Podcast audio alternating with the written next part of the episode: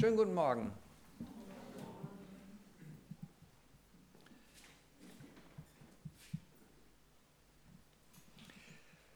Ich hoffe, es geht euch allen gut. Heute endet offiziell die Allianz Gebetswoche. Sie stand unter dem Motto Gott lädt ein, Vision für Mission. Oberflächlich könnten wir jetzt glauben, dass es dabei hauptsächlich um Missionare ging. Und unsere Aufgabe ist es dabei, diese Missionare zu unterstützen. Ich denke aber, es geht auch darum, dass Gott im Grunde jeden von uns gesandt hat, damit wir ihm nachfolgen. Das ist auch so eine Art Mission, ist ja eigentlich ein lateinisches Wort. Und die Themen der letzten beiden Tage der Allianz Gebetswoche waren am Freitag Gottes Mission hat ihren Preis und Samstag Gottes Mission erfordert Ausdauer. Ihr seht, Gottes Mission trifft uns im Grunde alle und verlangt von uns Christen auch etwas. Sie verlangt etwas von uns ab. Das ist auch im Grunde gar keine Überraschung, weil wir auch einen Gott haben, der etwas von uns erwartet. Das Gute daran ist, dass Jesus selbst uns die Kraft gibt, ihm nachzufolgen.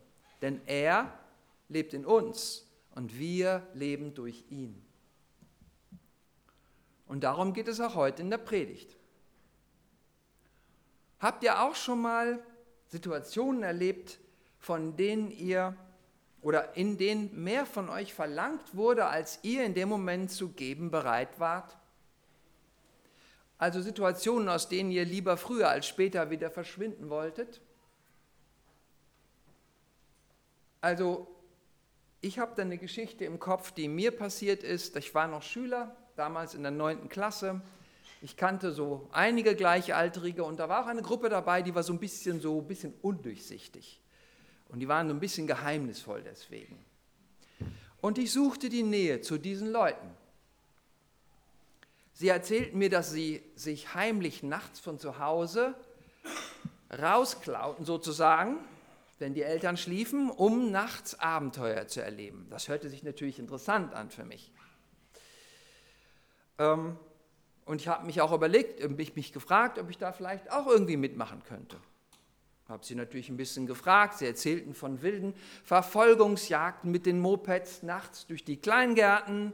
Und sie erzählten auch von Geschäften. Habe ich bei den Geschäften ein bisschen näher nachgefragt, was sie denn damit meinen. Und naja, da wurden sie dann sehr schweigsam und sagten, naja, da muss man halt dicht halten können. Und ein Weichei darf man auch nicht sein. Ich dachte mir, wer will schon gern ein Weichei sein, oder? Aber je klarer mir diese Geschäfte wurden, desto klarer wurde mir auch, dass es sich dabei eigentlich um kriminelle Handlungen handelte. Die meinten das ernst. Wer da mitmacht, der steckt gleich richtig tief drin. Da gibt es keinen Weg mehr zurück. Da habe ich dann doch kalte Füße gekriegt. Die Nummer war mir irgendwie zu heiß. Und ich wollte auch dieser Nummer auch dann schnell wieder raus, bevor ich nicht mehr raus konnte. Lasst uns zu Anfang beten. Meine Predigt, Vater, ich danke dir dafür, dass du uns mit dieser Predigt ansprechen möchtest. Und ich bitte dich darum, dass du mit deinem Heiligen Geist uns die Dinge offenbarst, die wichtig sind für jeden Einzelnen von uns. Und ich bitte dich darum, dass du uns Wege zeigst, um dir besser nachzufolgen. Amen. Meine Predigt heute dauert ungefähr eine gute halbe Stunde. Und weite Teile dieser Predigt verdanke ich einem christlichen Bibellehrer, Jürgen Fischer, der mich besonders mit seinen täglichen Kurzpredigten-Podcasts äh, inspiriert. Wir fangen gleich mit dem Predigtext an von heute. Das, es handelt sich um Johannes 6, 56 bis 68. Wer mein Fleisch isst und mein Blut trinkt, der bleibt in mir und ich bleibe in ihm. Wie mich der lebendige Vater gesandt hat und wie ich durch den Vater lebe, so wird jeder, der mich isst, durch mich leben. Dies ist das Brot, das vom Himmel herabgekommen ist. Es ist nicht wie das Brot, das die Väter gegessen haben, sie sind gestorben. Wer aber dieses Brot isst, wird leben in Ewigkeit. Diese Worte sprach Jesus, als er in der Synagoge von Kafana umlehrte. Viele seiner Jünger, die ihm zuhörten, sagten, diese Rede ist hart, wer kann sie hören? Jesus erkannte, dass seine Jünger darüber mochten und fragte sie, daran nehmt ihr Anstoß? Was werdet ihr sagen, wenn ihr den Menschensohn aufsteigen seht, dorthin, wo er vorher war? Der Geist ist es, der lebendig macht, das Fleisch nützt nichts. Die Worte, die ich zu euch gesprochen habe, sind Geist und sind Leben. Aber es gibt unter euch einige, die nicht glauben. Jesus wusste nämlich von Anfang an, welche es waren, die nicht glaubten und wer ihn ausliefern würde. Und er sagte, deshalb habe ich zu euch gesagt, niemand kann zu mir kommen, wenn es ihm nicht vom Vater gegeben ist. Daraufhin zogen sich viele seiner Jünger zurück und gingen nicht mehr mit ihnen umher. Da fragte Jesus die Zwölf, wollt auch ihr weggehen? Simon Petrus antwortete ihm, Herr, zu wem sollen wir gehen? Du hast Worte des ewigen Lebens. Wir sind zum Glauben gekommen und haben erkannt, Du bist der Heilige Gottes. An diesem Bibeltext werden wir uns heute entlanghangeln. Das ist unser roter Faden für die Predigt. Da werden wir immer wieder darauf zugreifen und ihn als Orientierung benutzen. Dabei geht es mir heute um drei Punkte. Einmal, Jesus will mit uns sein. Der zweite Punkt ist, Jesus will hart gekochte Eier. Und der dritte Punkt ist, wollt ihr auch weggehen. Eine kurze Einordnung des Johannesevangeliums. Der Jünger Johannes, der hat es vor allen Dingen für Christen geschrieben.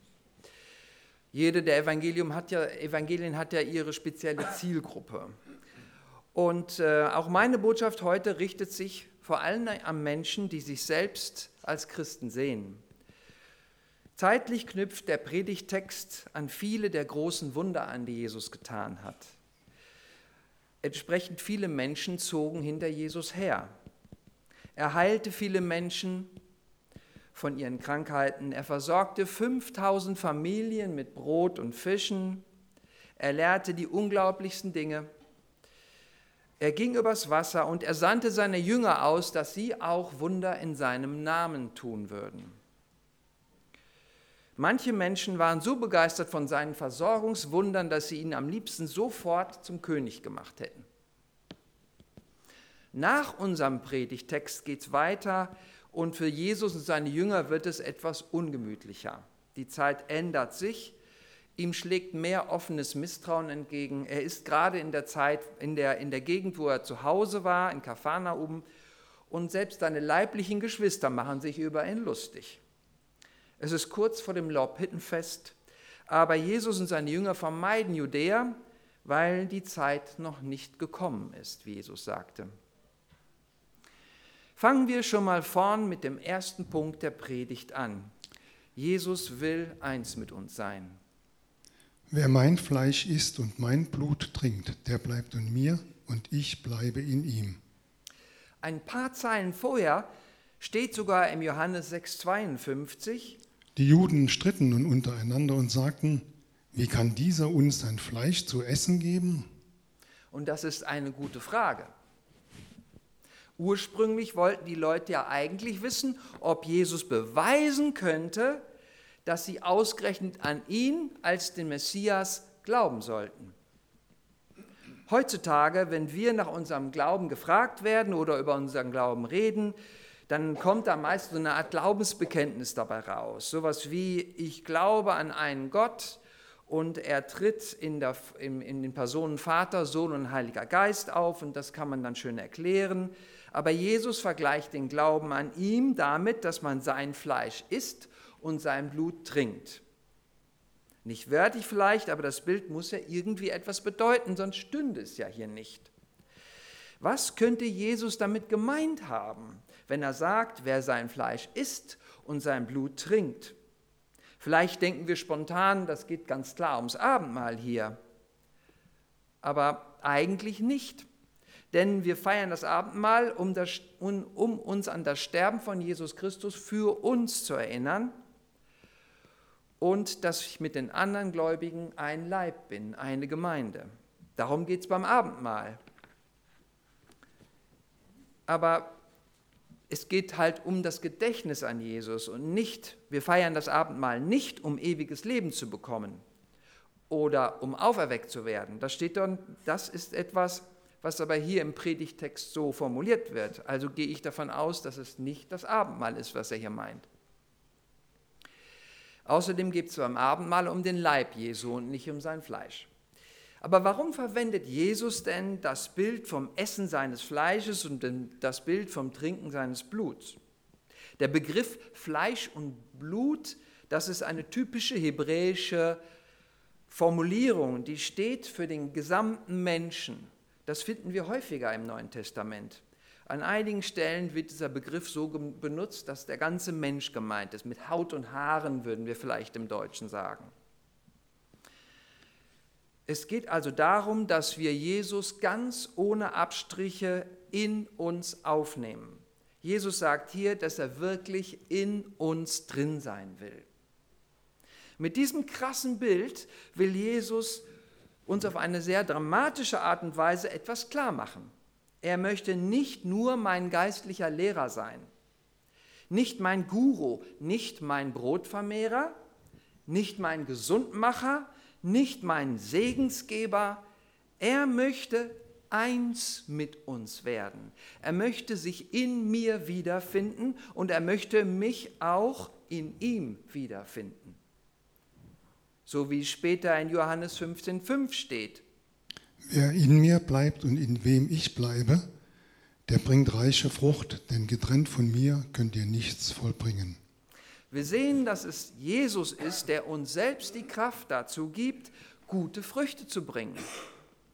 Denn er lebt in uns und wir leben durch ihn. Er bleibt in mir und ich in ihm. Das ist das Geheimnis vom Glauben, das Geheimnis der Gemeinschaft, das ist das Geheimnis von geistlichen Früchten. Und wenn ich glaube, dann bleibe ich in ihm und er bleibt in mir. So entsteht eine innige Beziehung.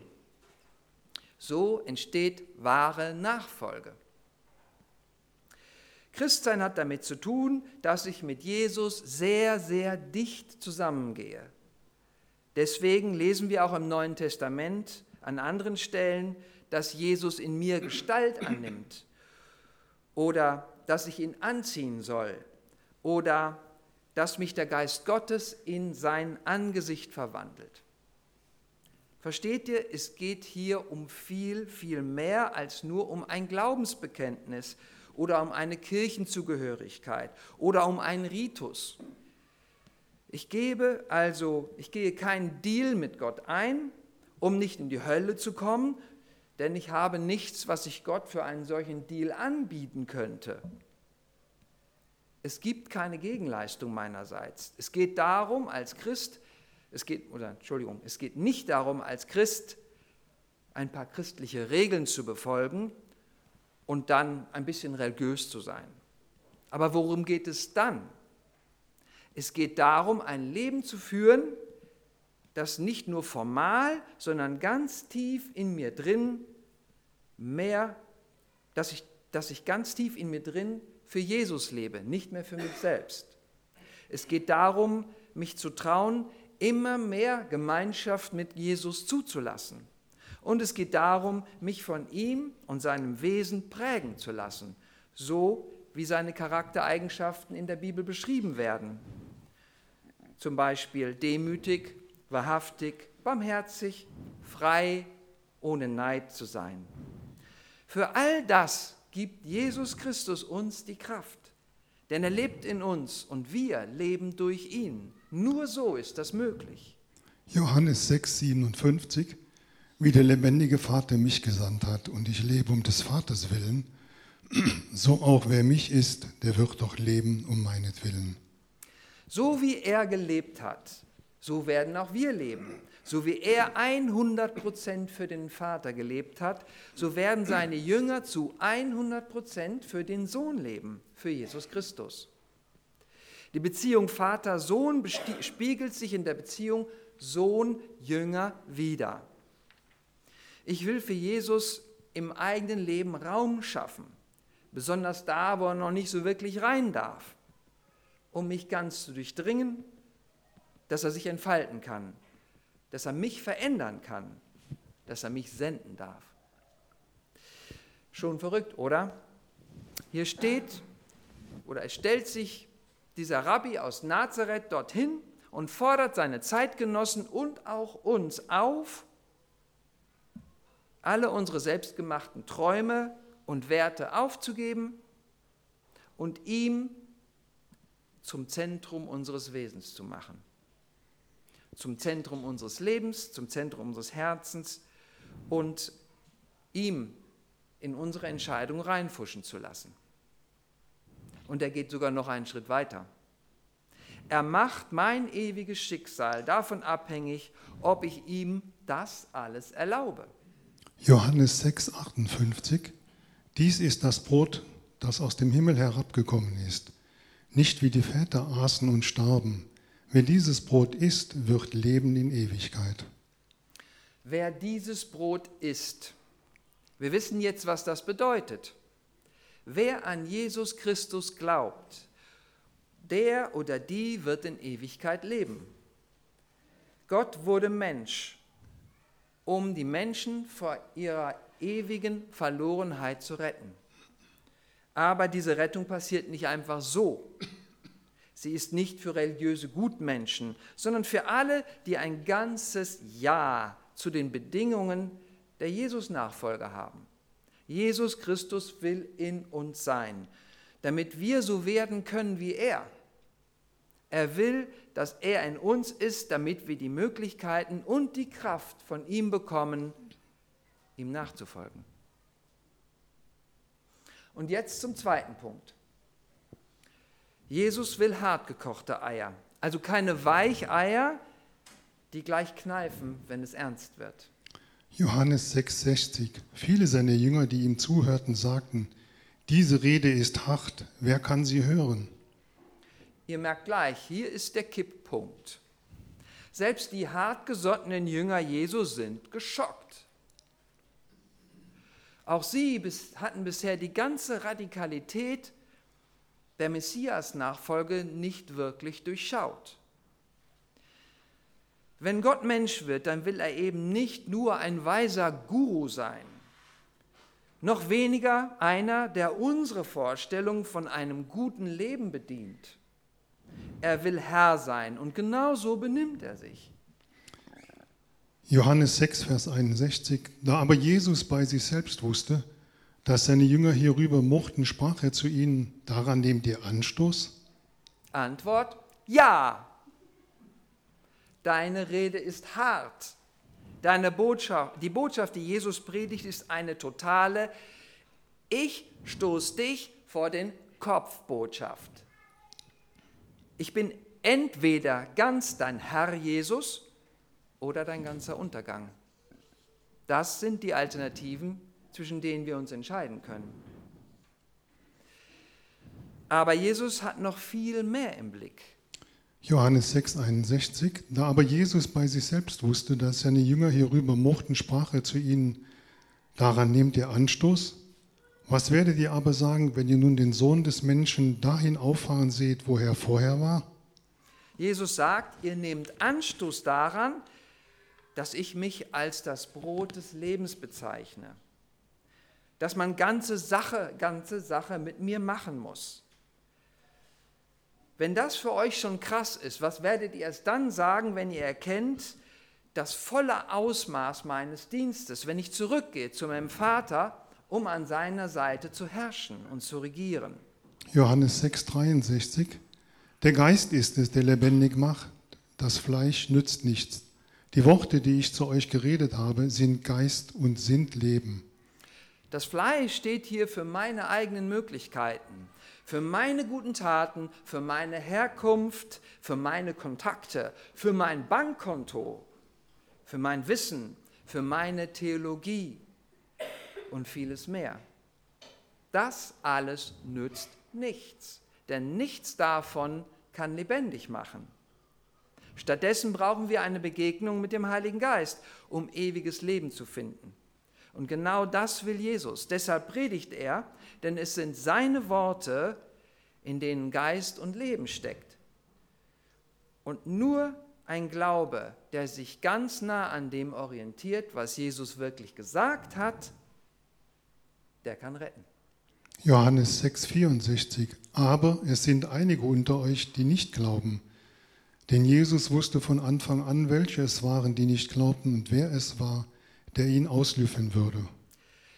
Jesus weiß ganz genau, wo die Menschen stehen, die ihm hier zuhören. Und genau deswegen konnte Jesus auch so deutlich und so herausfordernd sein.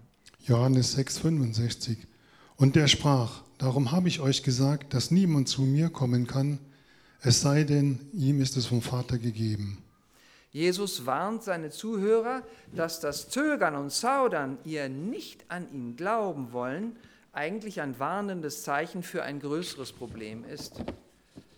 Ihr Problem ist nämlich nicht nur ihr Unglaube gegenüber Jesus, sondern es stimmt etwas in ihrer Beziehung mit Gott Vater nicht. Denn Gott Vater möchte ihnen etwas geben, was diese Menschen nicht annehmen wollen, nämlich die Beziehung zu Jesus Christus, die lebendige Beziehung zu seinem Sohn. Denn niemand kommt zum Vater als durch Jesus, sagt die Bibel. Ich frage mich, wie viele Leute es gibt, die genau an diesem Punkt stehen, die zwar ein bisschen Christentum als Religion pflegen, die aber nicht wirklich mitmachen wollen, die nicht wirklich tief drinstecken wollen, die sich immer so eine kleine Hintertüre auflassen möchten, um schnell nach hinten wieder zu verschwinden. Da ist ein bisschen christliche Kultur, aber weder eine echte Beziehung zum Vater noch zum Sohn. Und wenn sie dann hören, dass auch sie selbst Jesus brauchen, dann wird es ganz schwer. Es wird schwer, weil ihre religiöse Fassade hinterfragt wird. Und diese religiöse Fassade vermittelt ihnen ein gutes Gefühl. Es schirmt sie quasi von Gottes Anspruch auf ihr Leben ab. Einem Gott, der, oder vielleicht nach dem Motto, so viel Gott wie nötig, aber niemals ein Gott, der sich wirklich in mein Leben einmischen darf, geschweige denn ganz über mich bestimmen darf. Johannes 6, 66. Von da an gingen viele seiner Jünger zurück und gingen nicht mehr mit ihm. Es gibt also den Unterschied. Die Menschen, die sagen, dass sie getauft sind und die, die das nicht nur sagen, sondern Jesus auch nachfolgen. Aber all das müsste nicht sein, denn schließlich gibt uns Jesus selbst die Kraft, ihm nachzufolgen, mit ihm zu bei ihm zu bleiben, denn er lebt in uns und wir leben durch ihn. Und daraus folgt dann auch jetzt mein dritter Punkt. Johannes 6, Vers 67. Da sprach Jesus zu den Zwölfen, wollt ihr etwa auch weggehen? Viele Jünger gingen einfach weg. Die Worte waren zu hart, der Anspruch zu groß und die eigenen Vorstellungen vielleicht viel zu weit weg von dem, was Jesus erwartete. Aber die zwölf, die blieben stehen. Wow, das ist doch mal ein toller Beweis für ihre Treue und ihre Standhaftigkeit, oder? Was hätten wir jetzt erwartet, was Jesus daraufhin sagt? Doch bestimmt sowas wie, Mann, bin ich froh, dass wenigstens ihr bei mir geblieben seid. Ist doch echt toll, dass man sich auf seine Freunde verlassen kann. Stattdessen eine echte Jesus-Antwort. Wie steht's mit euch? Wollt ihr auch weggehen? Ein Freund sagte einmal zu mir, nur wenn du auf die Tube drauf drückst, dann weißt du, was wirklich drin ist. Jesus kannte das offensichtlich, denn er drückt gewaltig auf die Tube hier. Lasst uns verstehen, warum Jesus das jetzt sagt. Es geht Jesus kein bisschen um einen Jesus-Fanclub. Jesus braucht keine Leute, die ihn bewundern oder die sich halbherzig, fast gläubig um ihn scharen, die sich an seine Seite stellen und den Eindruck erwecken, auch irgendwie dazuzugehören. Er braucht solche Leute nicht. Und er will sie auch nicht. Wir leben in einer Zeit, in der es darum geht, gut darzustellen, zu stehen. Expressiver Individualismus. Und gut dastehen heißt, Follower zu haben. So wie es auf Instagram, YouTube, TikTok normal ist. Wer Follower hat, ist in und wer keine Follower hat, ist out. Und dann kommt Jesus und fragt seine Jünger, wollt auch ihr weggehen? Und der Clou, er fragt das nicht manipulativ, um sie vielleicht doch irgendwie an sich zu binden. Er fragt das, weil er einfach wissen will, wofür ihr Herz schlägt. Wollen sie wirklich ihn oder wollen sie nur etwas von ihm? Wollen sie ihn als Weihnachtsmann mit Geschenken oder wollen sie ihn als echten Herrn? Das ist die Frage. Und das ist natürlich die Frage, die Gott uns auch stellt. Und er stellt sie uns tatsächlich häufiger im Leben. Er stellt sie uns immer mal wieder. Er stellt sie den jungen Gläubigen an den Weggabelungen ihres Lebens. Da, wo sie plötzlich merken, was es bedeutet, Jesus Christus ist König und Herr in meinem Leben. Und dass seine Herrschaft auch Bereiche ihres Lebens umfasst, von denen sie bei der Bekehrung gar nicht wussten, dass es sie gibt. Partnerwahl, Karriere, Umgang mit Geld, Kindererziehung, schwere Erkrankungen, Depressionen. Bleiben wir bei Jesus. Vertrauen wir auch weiterhin auf ihn.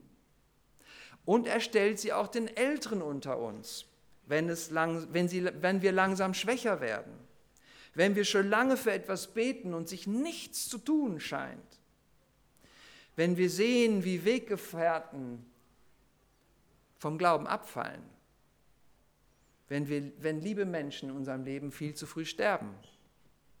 Wollt ihr etwa auch weggehen? Lasst uns ehrlich sein. Wenn wir selbst mit dieser Frage konfrontiert werden und lasst uns bitte sie nicht verdrängen. Das Leben mit Jesus fußt nicht auf einer vergangenen Entscheidung. Das Leben mit Jesus ist wie eine Ehe. Das Ja beim Standesamt ist erst der Startpunkt. Eine Ehe lebt man im Alltag. Jeden Tag, jede Woche, jedes Jahr.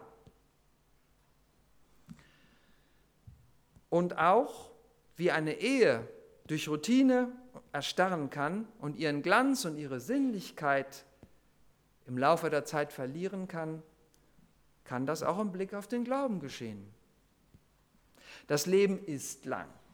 Und wenn wir nicht aufpassen, dann verlieren wir etwas davon, vom Vertrauen auf Jesus, von der Liebe zu Menschen oder auch von der Charakterfestigkeit im Umgang mit Problemen.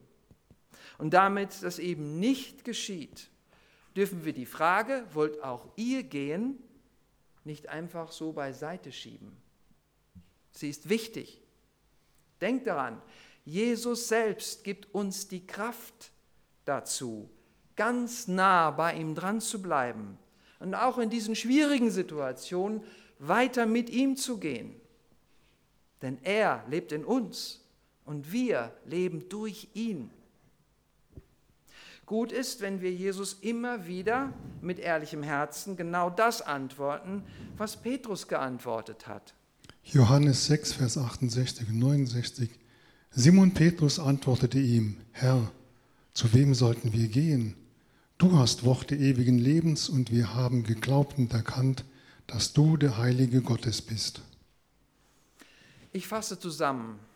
Vielleicht hast du bisher gedacht, Jesus Christus ist für mich am Kreuz gestorben, damit ich vor Gott sündlos dastehen kann und bis in alle Ewigkeit angenommen bin. Das ist richtig. Aber es ist erst der Startpunkt. Das Ja am Anfang ist der Startpunkt für ein Leben mit Gott. Danach geht es weiter, viel weiter. Bist du bereit, Jesus auch zu vertrauen, dich nicht nur zu erretten, sondern dass er ganz, ganz nah bei dir bleiben möchte, damit du ihm ähnlicher wirst? Möchtest du auch ihm weiterhin konsequent nachfolgen? Willst du zu ihm stehen und auch weiterhin ihm vertrauen, egal ob es gerade bequem ist oder unangenehm oder peinlich oder sogar gefährlich. Das ist Glaube, der rettet. Jesus stellt uns immer wieder diese Frage. Wollt auch ihr weggehen? Weil es immer wieder neue Herausforderungen in unserem Leben gibt, die uns wanken lassen können. Jesus will immer wieder wissen, stehen wir noch zu unserem Ja oder wird es uns jetzt zu heiß? Glaubst du noch daran, dass Jesus Christus dir selbst seine Kraft gibt, um bei ihm zu bleiben? Er lebt in dir und du lebst durch ihn. Das ist Gottes Vision für dich und dein Leben. In welcher Situation steckst du gerade? Fragst du dich auch manchmal, ob Jesus zu hart in deinem Leben ist? Ob er vielleicht zu viel verlangt? Ob seine Rede nicht zu radikal ist? Oder ob er es vielleicht doch nicht so ganz so gut meint, wie du immer dachtest für dich?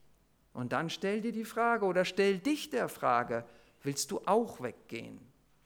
Du könntest zwei Gedanken heute und auch in der kommenden Woche noch bewegen und mit Jesus darüber sprechen. Du könntest dich selber fragen, was für eine Art von Jüngerin oder Jünger bin ich? Und was empfinde ich, wenn ich Jesus so reden höre? Amen.